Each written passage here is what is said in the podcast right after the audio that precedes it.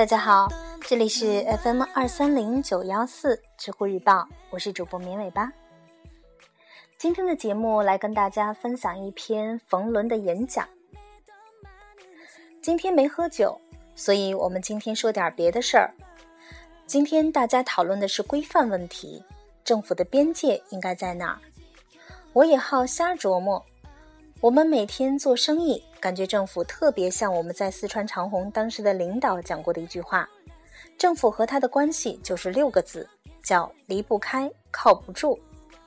前年我跑到新加坡政府学院待了一年，研究这个事儿。我们做房地产的到哪儿都碰到政府，我也想政府的边界到底在哪儿？现在跟大家分享一下我的观察。这个边界大概应该在四个地方。第一个地方就是公共服务。举个例子，马航的飞机去哪儿了？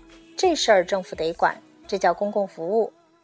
我们老是说自强不息是不行的，吸多少是这个国家决定的，但能不能吸到就要看政府的管理。政府没管好，你就吸着了；政府把它管好了，咱们就吸不着了。所以。雾霾，也就是环境空气这件事儿，是政府要管的。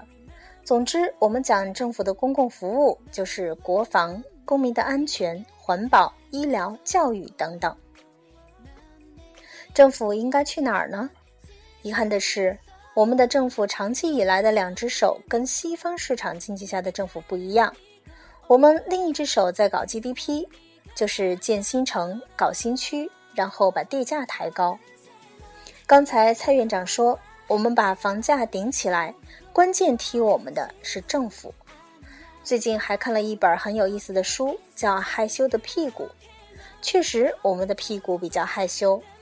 在地产整个价格成本构成里头，如果说价格把成本打掉，成本就土地加建造成本，建造成本多年是没有什么变化的，每平米三千块钱左右，所以房价得高。所以，政府的边界，今天我们应该清楚。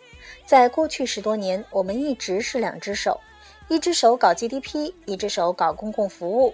政府的边界应该很清楚，最重要的应该是去服务，减少直接对 GDP 的干预。第二个，政府要去哪儿呢？叫宏观经济调控，这也是一个经典的标准说法。宏观经济非常简单，你要交多少钱，那叫财政政策。跟税收环境有关，宏观经济调控是政府要去的地方。第三个政府要去哪儿呢？我们叫市场失灵，就像政府会失灵一样，市场也会失灵。比如说，企业唯利是图、乱排放，微观经济学上说它是赚钱的，应该排放，怎么排？降低成本，最后赚钱就行。在环境领域里，如果放任市场，可能环境会越来越差，所以市场对于公共目标、公共利益来说有失灵的一面，于是要产生一个新的政策，要增加一些税收或者增加一些强制性的替代等等，都是矫正市场失灵的办法。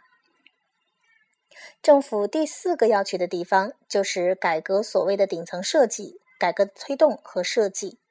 这个东西在其他国家恐怕不是政府最重要的要关注的事情，但是大家看到今天的评论说李克强是什么剪刀手，都属于对改革的本身的设计以及推动制度转型，这成了政府要去的地方。改革的过程管理、制度设计过程管理，政府的职能如果越来越庞大，意味着公务员队伍会增加。公务员的灰色收入越来越多，公务员越来越生活在酒楼里。但是告诉大家一个好消息，最近我去了宁波，他们以前一百多个人中录取一个公务员，现在四十个人就录取一个公务员。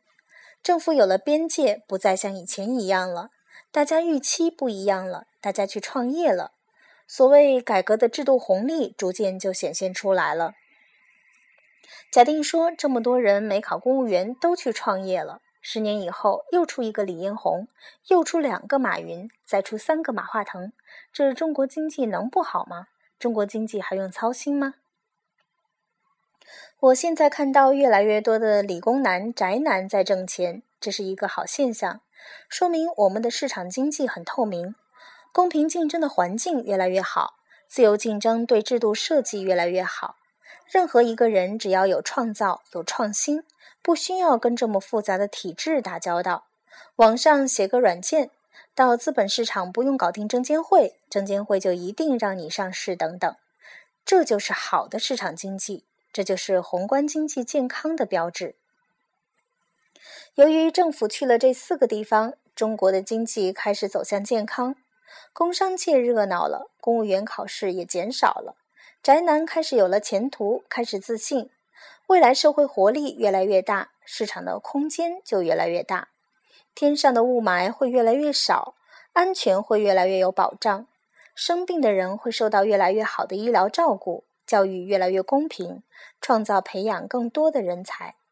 只有这样，我们才进入到一个佳境。